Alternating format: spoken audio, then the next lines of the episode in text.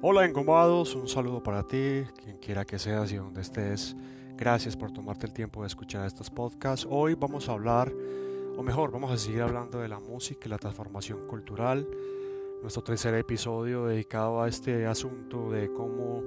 la transformación, el inconsciente colectivo, se moviliza y se transforma a través de la música. Y hoy vamos a tener un personaje que todos conocemos como Freddie Mercury. Freddie Mercury realmente no se llamaba así, pero vamos a ver que nació en 1946 en Zanzíbar, un protectorado en ese momento del gran imperio británico, y muere en 1991 en Londres, Inglaterra, vocalista, músico, compositor, por supuesto yo creo que conocido a unos niveles mundiales impresionantes y que gozó, por supuesto, de un éxito impresionante, también abrumador, durante los 70, los 80 y parte de los 90 con el grupo Queen, que tomó ese papel que tenían los Beatles y luego los Rolling Stones, Led Zeppelin y Black Sabbath y otros grupos de Gran Bretaña.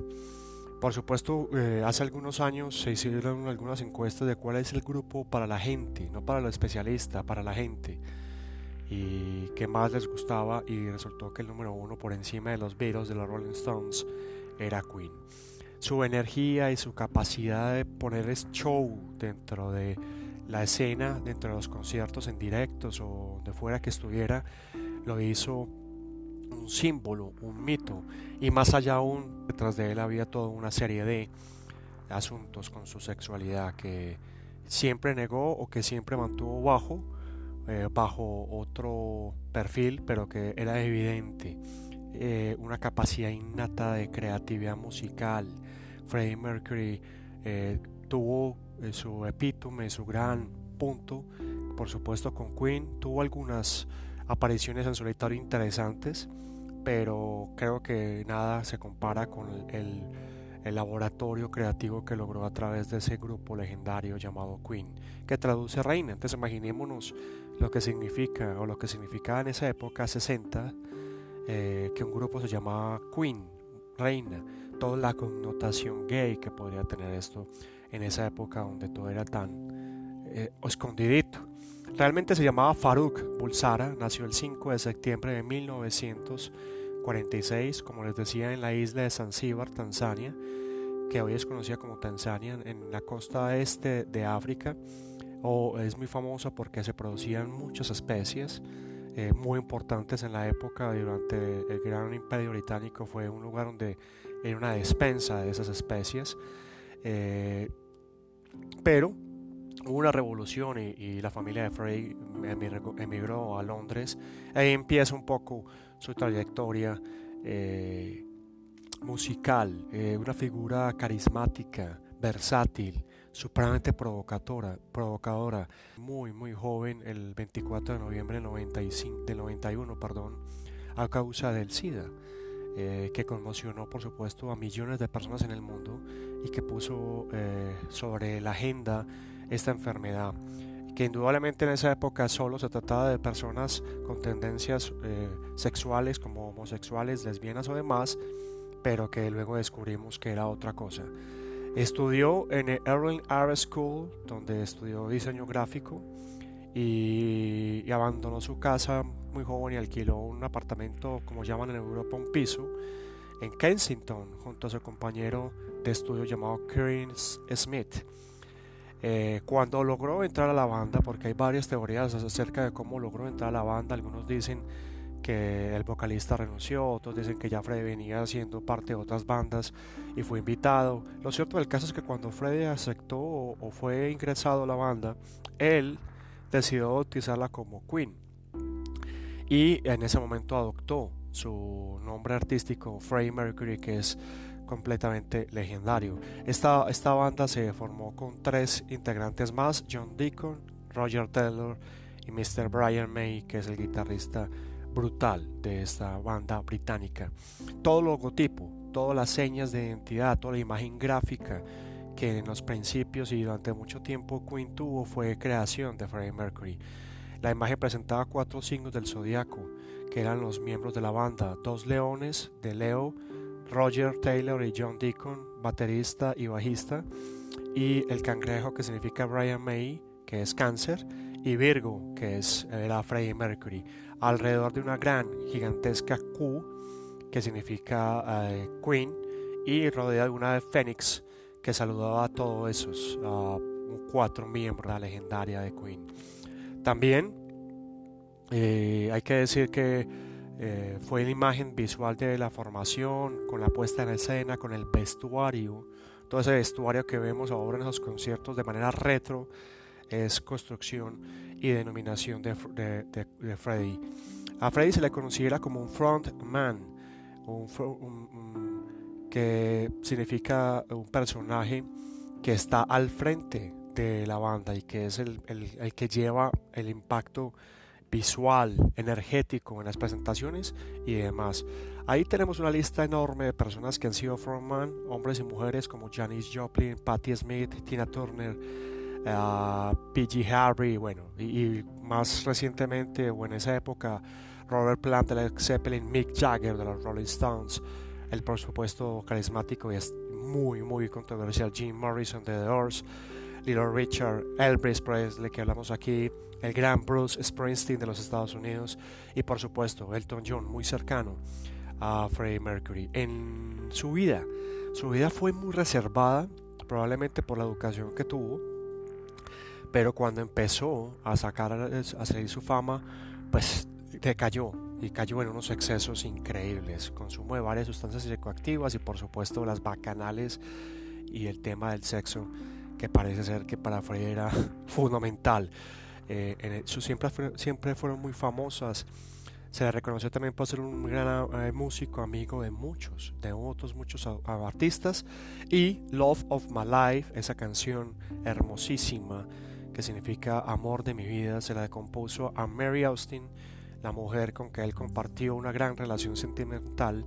y que eh, prácticamente le dejó gran parte de su fortuna y su herencia, incluso su casa en Londres está a nombre de ella. Y hoy mucha gente incluso va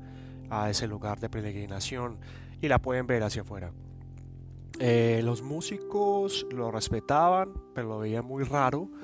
y los críticos le daban durísimo. Eh, al principio tenía una larga cabellera y luego empezó a dejarse su bigote y empezó a tener esa imagen muy gay que vimos también muy representada en el famoso grupo de música pop disco Los Village People, ¿ok? Al finales de 1983 asistió a la Royal Opera House en Londres para ver una presentación de El Palo di Maschera del compositor, gran compositor Giuseppe Verdi, italiano, probablemente el más grande de la ópera eh, a, modo personal, y quedó cautivado de una mujer catalana Montserrat Caballé. Y en 1985, eh, en abril, eh, se lanza su primer disco de duración en solitario, I Was Born to Love You, y tres semanas más tarde presentó su álbum Mr. Die, ambos editados por CB Records.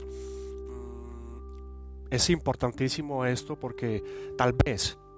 desde las apariciones en solitario de Freddie Mercury, su colaboración con Montserrat Caballé en el álbum Barcelona, editado antes de, pero sacado por supuesto en los Juegos Olímpicos de Barcelona 1992, pues tienen una repercusión. Esa obra de Barcelona, particularmente esa, ah, es una obra que involucra todo lo que Freddie era capaz de hacer, porque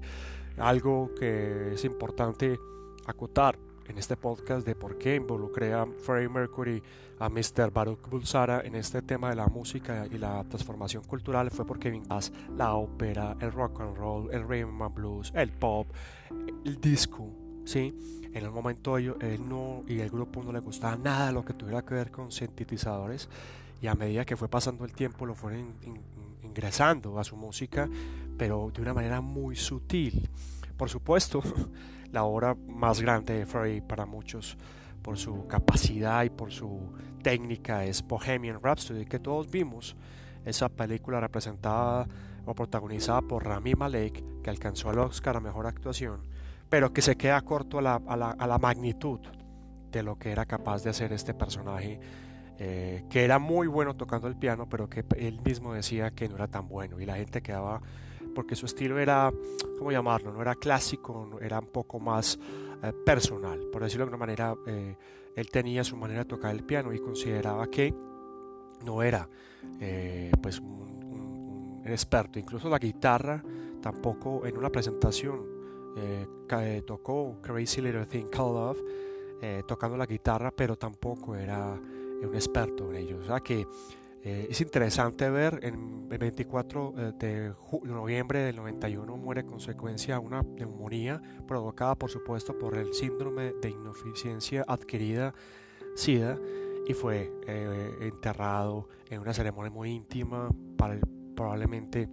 no se sabe pero fue probablemente fueron incinerados sus restos y hoy hasta el día de hoy no se sabe exactamente dónde descansan esos restos eh, el día anterior incluso anunció que tenía SIDA y que estaba mal y que no eran por él y al día siguiente eh, murió. Esto generó una conmoción a nivel mundial porque él era, él era en ese momento, él era en ese momento la estrella británica y probablemente del mundo disputándose el show con Michael Jackson que estaba al otro lado y que incluso tuvo una colaboración muy compleja, según relatan algunos textos Mr. Freddie Mercury, porque eh, juntarse a hacer música con Michael era una expectativa pero a la vez eh, Michael eh, siempre llevaba a su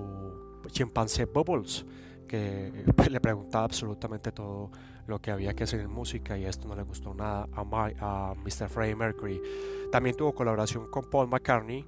de los Beatles y también la relación no terminó muy bien, digámoslo, pero siempre tuvieron una relación ahí poco cercana. El 20 de abril se generó un majestuoso tributo en el estadio de Wembley Arena en Londres en 1992 con figuras como Elton John, Guns N' Roses, Seal, Metallica, Deadbeat Bowie, Robert Plant, eh, Roger Daltrey, George Michael, Liza Minnelli y, una cantidad de, personajes. Una obra de música majestuosa que recomiendo a aquellos